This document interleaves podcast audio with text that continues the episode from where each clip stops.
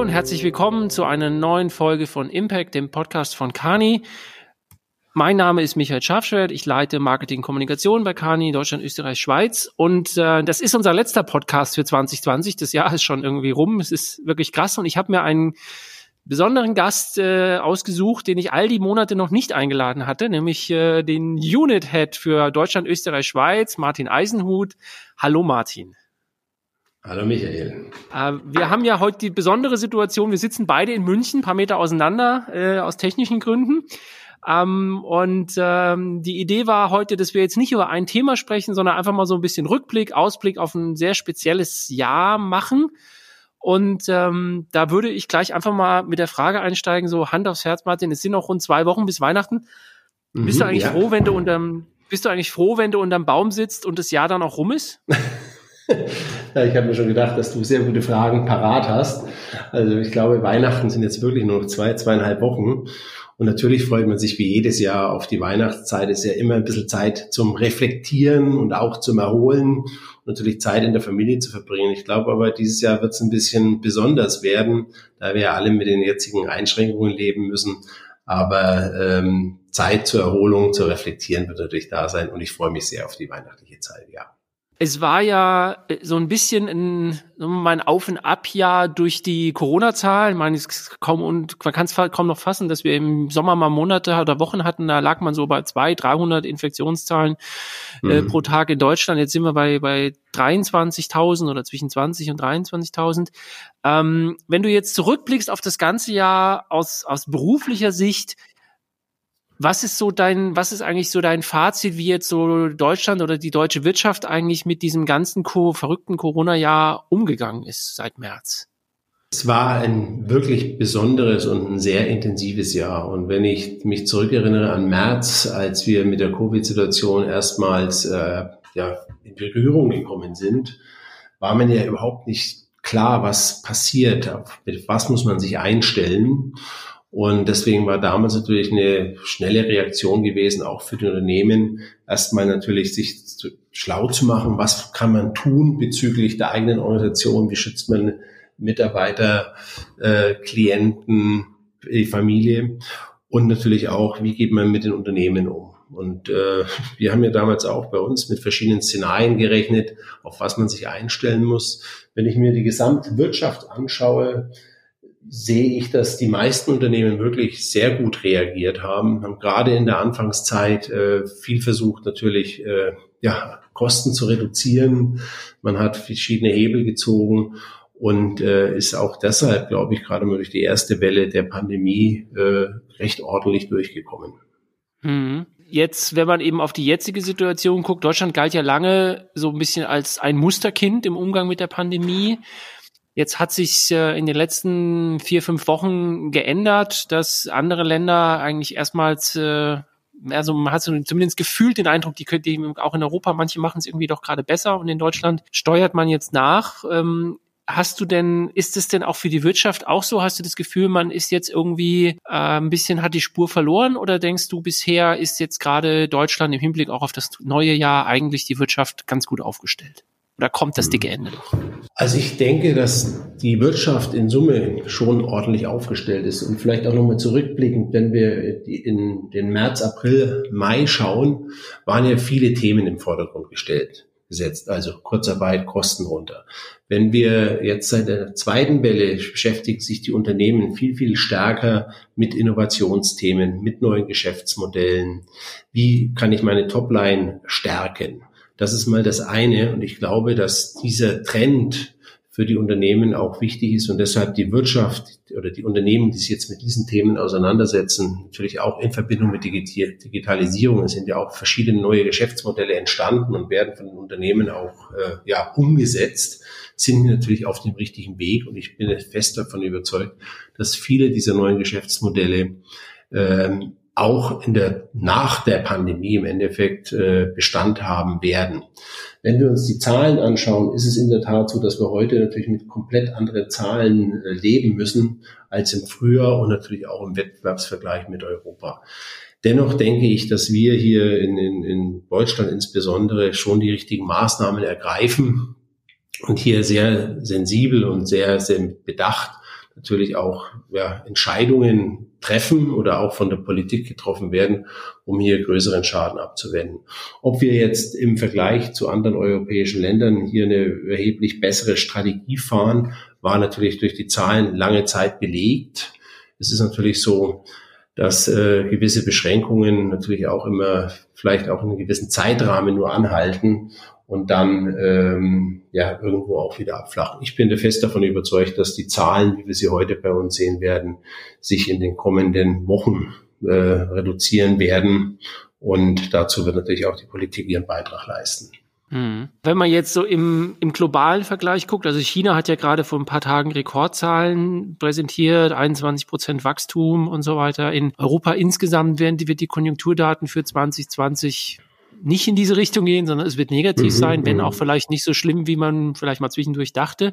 Ähm, jetzt so auf die lange Sicht, hast du, hast du Angst, dass, dass Europa, Deutschland im internationalen Wettbewerb vielleicht doch ins Hintertreffen gelangen könnten, weil eben andere Regionen wie jetzt China ähm, das besser gehandelt haben? Oder ist das einfach was, was sich, wenn die Pandemie vorbei ist, auch wieder ausgleichen wird? Also ich glaube, das eine ist, äh, wie die einzelnen Regionen wirklich durch die Pandemie durchkommen. Und wenn wir jetzt Europa mit den USA vergleichen, kommen wir in Europa, denke ich, schon einiges besser durch und managen hier die Situation ganz ordentlich. Wenn wir uns mit vielen asiatischen Ländern vergleichen, dann äh, sehen wir dort natürlich auch erheblich geringere Zahlen äh, in allen wichtigen Kennzahlen, die mit äh, Corona zusammenhängen. Ich denke, was viel wichtiger ist, ist, äh, wir haben ja gerade eine Studie veröffentlicht, Tipping Point in der Hightech-Industrie. Und wenn man sich überlegt, wie sich die Weltwirtschaft äh, verändern wird, sehen wir natürlich viele Hightech- und Innovationsunternehmen viel mehr in China und in den USA. Und hier müssen wir uns als Europäer schon auch die Frage stellen, wie wir in diesem globalen Spiel uns positionieren wollen, äh, wie wir hier zusammenstehen, um hier auch eine eigene Rolle zu haben.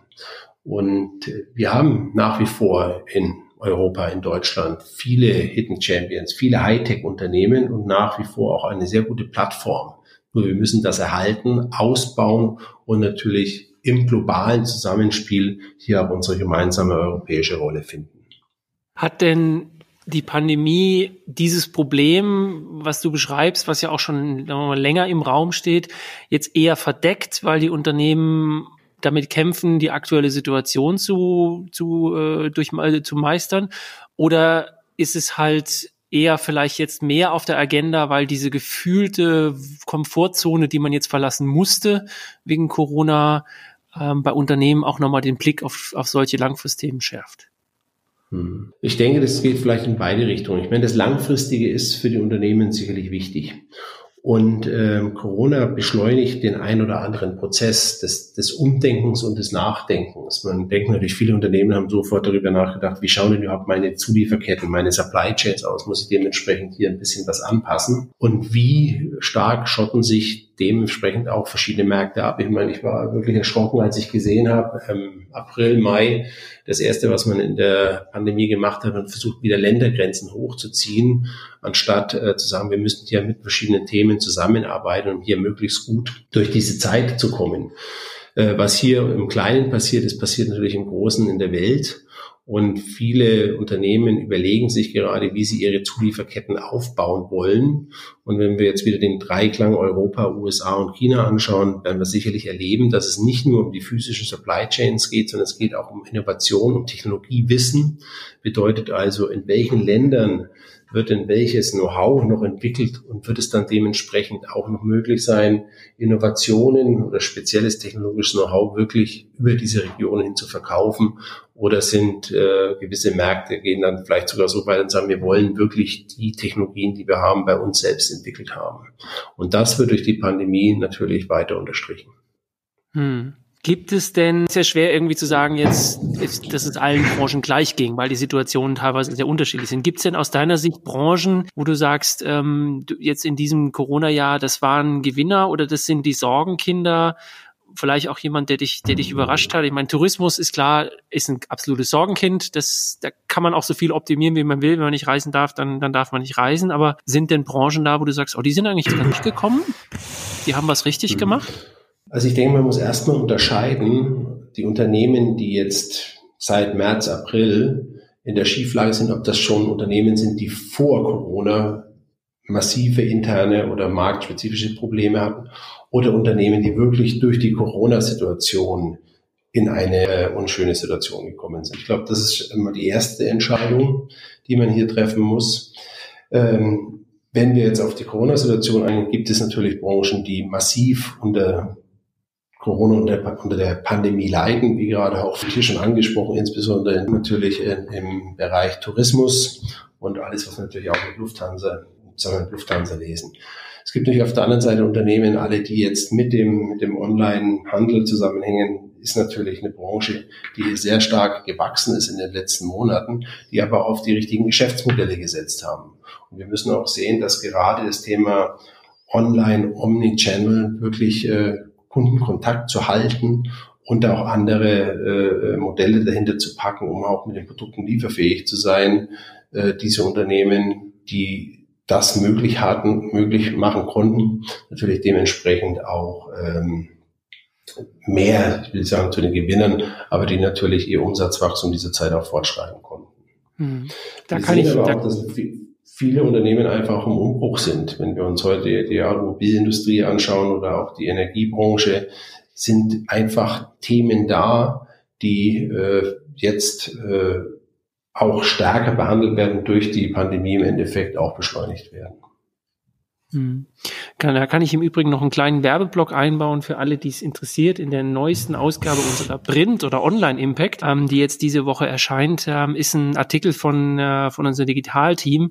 Die haben sich nämlich diesen Aspekt äh, stationärer Handel hin zu Online-Handel angeguckt und ähm, da zeigt sich eben das, was du auch angesprochen hast, dass, dass wirklich jetzt dauerhafte Verschiebungen im Konsumverhalten stattfinden, dass Menschen ähm, eben einmal jetzt mit online in Kontakt gekommen sind beim Kaufen, wo sie es vielleicht früher nie sind und jetzt bleiben sie dabei.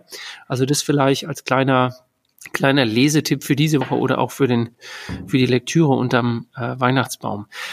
Äh, Martin, wenn wir auf unsere Branche gucken, mhm die, die Top-Management-Beratung. Im Handelsblatt konnte man jetzt gerade lesen, dass wir als Kani in diesem Jahr gut durch die Krise gekommen sind. Wir wachsen real, ähm, geht nicht allen in der Branche aktuell so gut. Ähm, jetzt so als Unit Head, Hand aufs Herz, dieses Jahr bist du besonders stolz, dass es so ausgeht, wie es ausgeht für uns? Also wir sind natürlich äh, sehr zufrieden mit der Geschäftsentwicklung, wie wir sie hier jetzt in Deutschland, Österreich, Schweiz erreicht haben und auch insgesamt in der Firma. Und es ist natürlich auch immer schön, äh, gerade unter speziellen Herausforderungen ähm, Umsatzwachstums äh, zeigen zu können. Aber worauf ich eigentlich wirklich stolz bin, ist, dass wir die Projekte, die wir mit unseren Klienten aufgesetzt haben, auch zum, wirklich zum absoluten Größteil nahtlos weiterführen konnten und dass wir alle gemeinsam mit unseren Klienten in der Lage waren, wirklich von einem Tag auf den anderen äh, neue Arbeitsmethoden äh, an den Tag zu legen, Workshops anders zu machen, effizienter zu haben.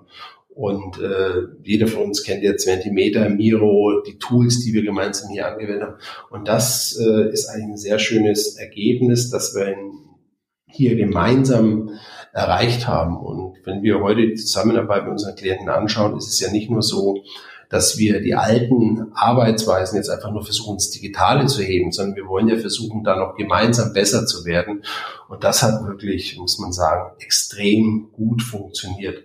Natürlich helfen die, die, die Services, die wir insbesondere, wir sprechen ja intern bei uns von Value Propositions, wie zum Beispiel Digital Business Model Innovation oder End-to-End -End Supply Chain Innovationen, die wirklich sehr stark auf Analytics und auf, auf Artificial Intelligence Methoden zurückzufinden, sind natürlich auch Themen, die man zum großen Teil wirklich auch gut remote machen kann.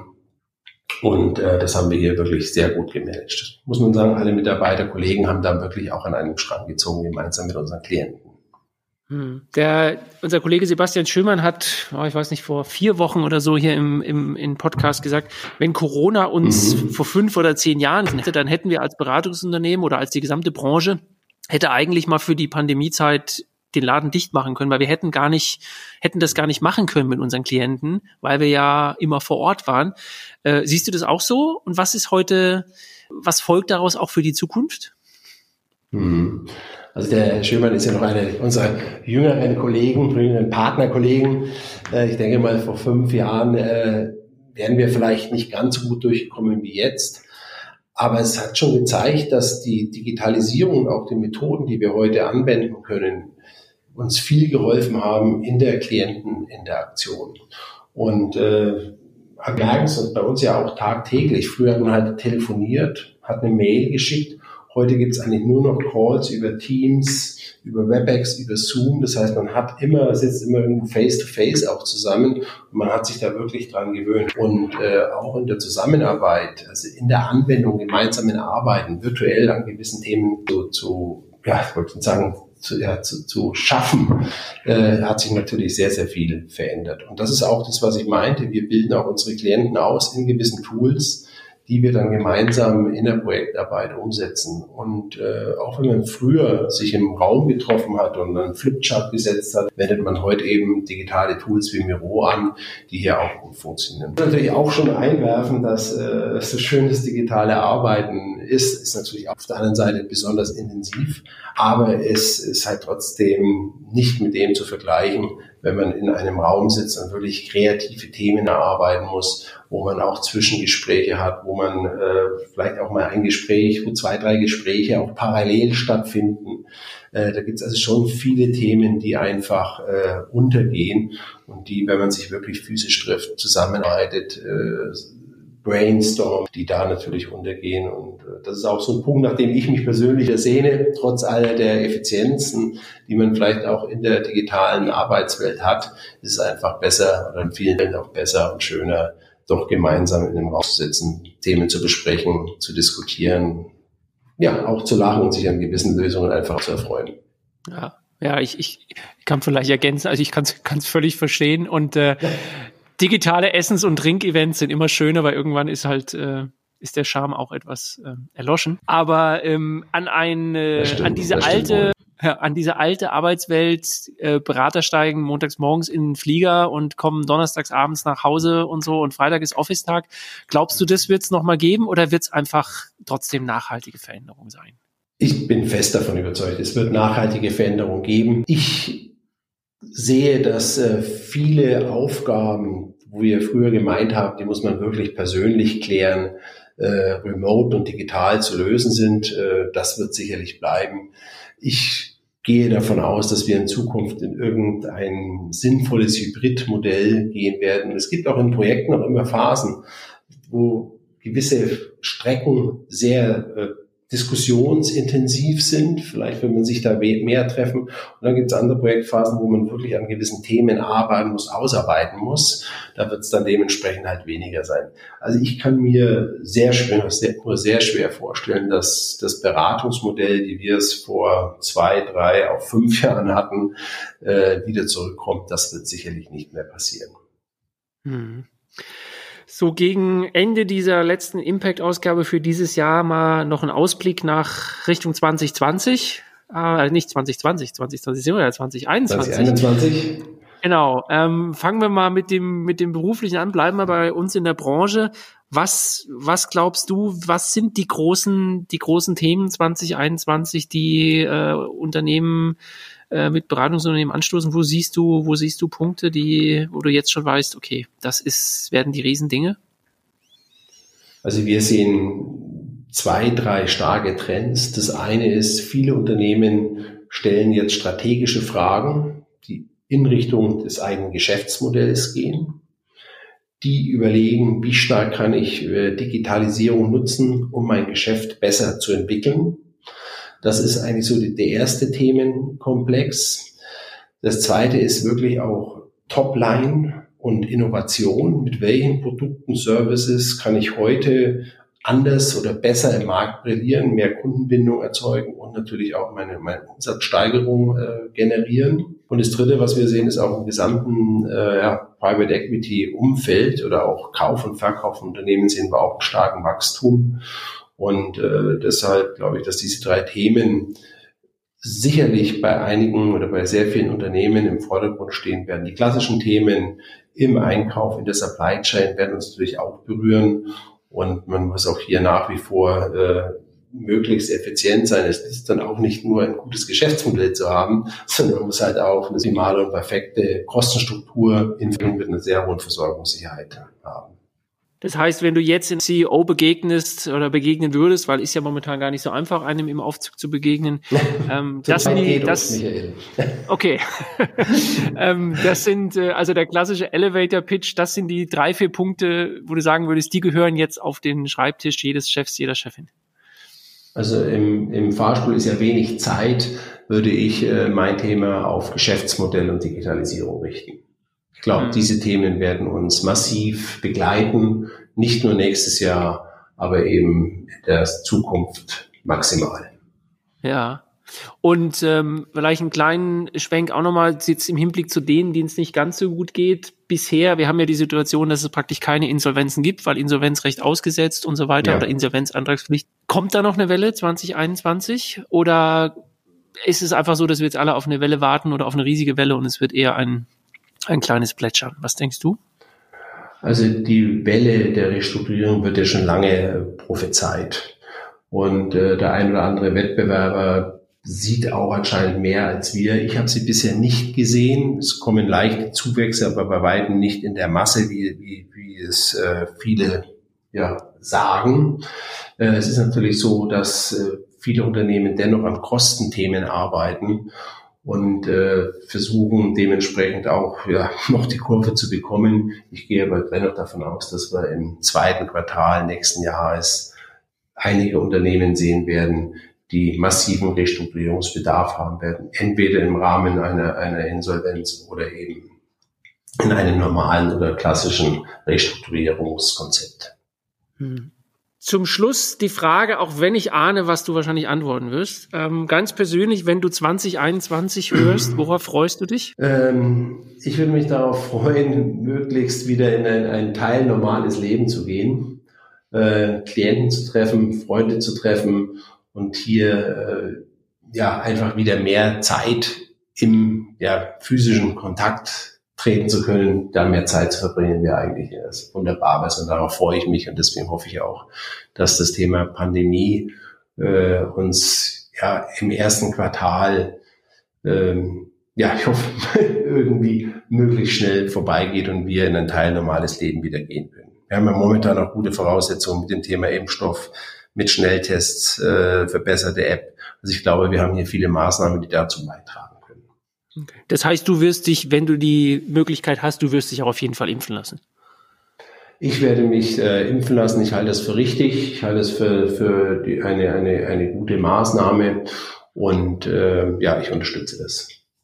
Gut, dann Martin, dir vielen Dank, dass du dir die Zeit genommen hast, hier ein bisschen mit mir zu plaudern. Ich darf Danke sagen fürs Zuhören dieses Jahr. Wir hatten eben ein, zwei Mal kleine technische Hopser. Wir gucken mal, vielleicht haben wir sie auch noch rausgeschnitten ja. bekommen am Ende äh, kommt vor. Ähm, ich tröste mich bis heute, dass auch die öffentlich-rechtlichen noch immer mit solchen Problemen kämpfen. Insofern gehen wir drüber hinweg.